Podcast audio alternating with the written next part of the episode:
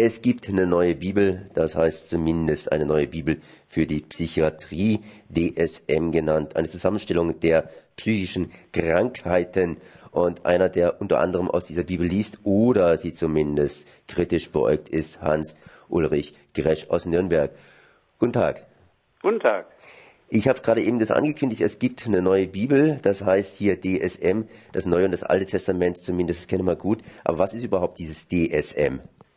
Nun ja, das ist die fünfte Version, äh, die jetzt herausgekommen ist, äh, eines diagnostischen Systems der Psychiatrie, mit der man äh, psychische Krankheiten, sogenannte psychische Krankheiten klassifiziert. Und dieses DSM ist in die Kritik geraten, heftig sogar auch von Psychiatern wird es äh, äh, kritisch beäugt, äh, weil man diesem System vorwirft, es würde psychische Krankheiten nach Belieben ausweiten und dadurch äh, immer mehr normales Verhalten äh, pathologisieren und zum äh, krankhaften Verhalten erklären. Äh, und äh, es wird dann auch vermutet, äh, dass die Gründe dafür darin liegen, dass doch eine ganz große Zahl der Psychiater, die daran beteiligt waren, auch ganz enge Beziehungen zur Pharmaindustrie haben. Das ist alles mehr oder weniger vage und äh, äh, die Pharmaindustrie hat natürlich ein großes Interesse an solchen Diagnosen, denn die Diagnose spielt ja in der Medizin die entscheidende Rolle.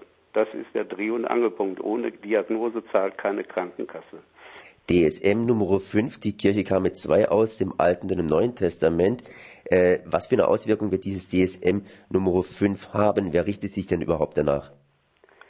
Äh, das ist die maßgebliche äh, diagnostische äh, Schema, äh, das maßgebliche diagnostische Schema für die amerikanischen Psychiater, die es in einigen englischsprachigen Ländern auch angewendet wird. Bei uns in Deutschland richtet man sich nach dem ICD, dem psychiatrischen Teil der ICD, aber das stimmt weitgehend überein. Und die, das DSM hat im Grunde eine Leitfunktion für alle Klassifikationssysteme auf dieser Welt, weil äh, dort äh, das meiste Geld für die Forschung ausgegeben wird und äh, die internationale Psychiatrie sich äh, doch ganz erheblich auch am DSM orientiert. Jetzt ist das DSM in die Kritik geraten, das heißt praktisch das Hauptbuch, von dem die anderen abschreiben, beziehungsweise nach dem sich andere natürlich auch ausrichten. Äh, worauf basiert denn diese Kritik? Ich habe da gehört, wenn man ein bisschen länger traurig ist, ist man bereits irre beziehungsweise behandlungsfähig. Sie sprechen schon einen wichtigen Aspekt an, das ist die Willkürlichkeit dieser Diagnosen. Da ist jemand sehr traurig, da ist jemand hat fürchterliche Angst, da hat jemand Ideen, ja, die keiner glauben will, da sieht jemand irgendwelche äh, grünen Männlein, ja, die andere nicht sehen oder hört Stimmen, ja, die sonst niemand hört. All diese Dinge, die gibt es ja. Das sind Phänomene. Und in dem Augenblick, wo man sagt, das seien Symptome, setzt man voraus, dass dabei irgendwelche Krankheiten dafür verantwortlich sind. Und wenn man das voraussetzt, und das tut das DSM und die anderen Klassifikationssysteme ja, dann muss man auch irgendwie nachweisen, dass diese Diagnosen tatsächlich in der realen Welt auch irgendwelchen Krankheiten entsprechen. Und jetzt kommt ein ganz wichtiger Begriff ins Spiel, das ist die sogenannte Validität. Das ist ein statistisches Maß, mit dem gemessen wird, wie sehr ein diagnostisches Verfahren tatsächlich mit der Wirklichkeit übereinstimmt.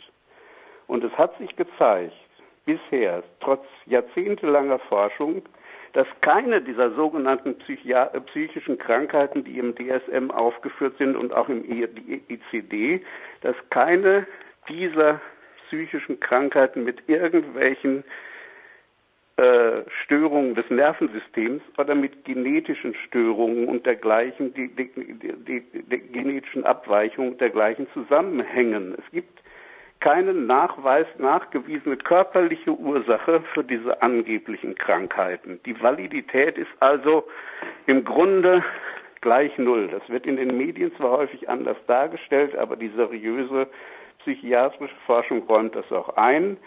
Die psychiatrischen Diagnosen im DSM und im ICD sind nicht valide. Und das hat ganz gravierende Konsequenzen. Die wäre? Äh, um das nochmal ganz klar zu sagen, wenn eine Diagnose, ein diagnostisches Verfahren nicht valide ist, dann weiß man auch nicht, ob das ja, was es äh, angeblich diagnostiziert, auch tatsächlich vorhanden ist. Und äh, daraus folgt, dass man im Grunde äh, kaum etwas anderes tut beim Diagnostizieren als raten. Das heißt, die Trefferquote ist gering und die Zahl der falsch positiven, also der Leute, die angeblich die Krankheit haben, obwohl sie sie nicht haben, und der falsch äh, negativen, also Leute, die die Krankheit angeblich nicht haben, obwohl sie sie tatsächlich, tatsächlich doch haben, äh, diese falschen Einstufungen von äh, Menschen, die sind enorm bei nicht validen diagnostischen Verfahren. Das gilt überall für die Medizin. Wenn Sie irgendeinen Test haben, der eine Krankheit vorhersagen soll und gar nicht mit dieser Krankheit korreliert, dann fischen Sie halt im Trüben. So einfach ist das. Und das ist das große Problem. Und dadurch ergeben sich halt eine Willkürlichkeit äh, der, der psychiatrischen Diagnostik. Und dann tauchen da plötzlich, wie im neuen DSM-5, plötzlich 16 neue Krankheiten auf, aus dem Nichts, aus dem hohlen Bauch. Oder es verschwinden auch mal welche. Das berühmteste Beispiel ist die sogenannte äh, ist die Homosexualität, die ja die auch mal als psychische Krankheit galt und dann äh, aufgrund des Drucks der homosexuellen Verbände plötzlich verschwand. Sie gibt es heute in keinem psychiatrischen Diagnosesystem mehr und Krankheiten, die verschwinden oder plötzlich auftauchen, weil Psychiater das so beschließen, dass es sie gibt oder nicht gibt, das hat doch schon etwas Merkwürdiges. Und das ist eigentlich der Kern des Problems.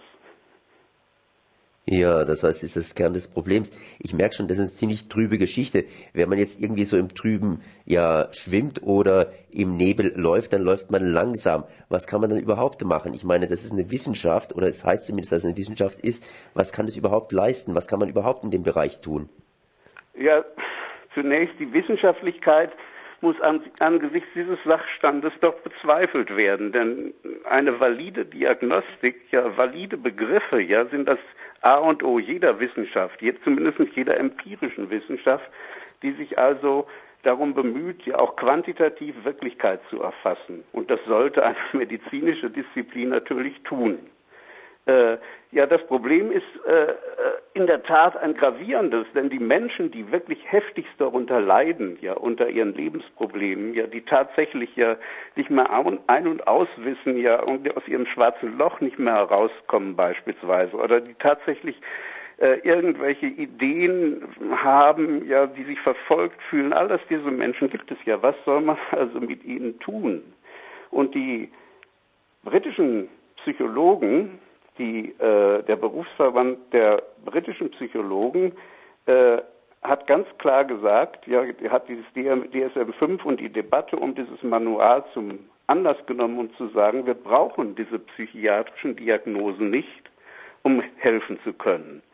Wir brauchen auch nicht dieses medizinische Krankheitsbild der sogenannten psychischen Krankheiten. All das ja, ist völlig unwissenschaftlich und äh, bringt gar nicht weiter für den einzelnen Menschen, dem geholfen werden soll, bringt das überhaupt nichts, ob man den Schizophren oder sonst was nennt, sondern der einzelne Mensch hat ganz konkrete Probleme.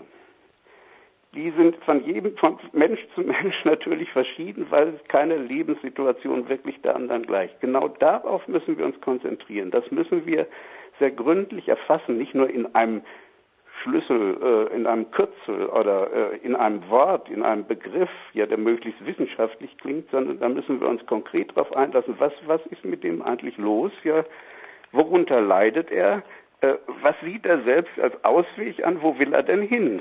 Und äh, anstelle einer solchen psychiatrischen Diagnose würde dann eine wirkliche Analyse der Lebenssituation treten. Und davon ausgehend würde man dann keine medizinischen, das hat ja mit Medizin nichts zu tun, konkrete Hilfen entwickeln. Vor allen Dingen auch solche, die die Selbsthilfe stärken äh, und die den Menschen helfen, ja mit seinen eigenen Problemen in Zukunft ja aus eigener Kraft zurechtzukommen und ohne, ohne dass einen jemand ans Händchen nimmt. Äh, das alles sind Dinge, für die kein Mensch ein medizinisches Krankheitsbild braucht, ja, und irgendwelche psychiatrischen Theorien, die dir alle nicht stimmen. So Hans-Ulrich Gresch zum Thema DSM und Validität. eine Zusammenstellung hier der psychischen Krankheiten im DSM Nummer 5 im Grunde genommen überflüssig. Ich danke mal für dieses Gespräch.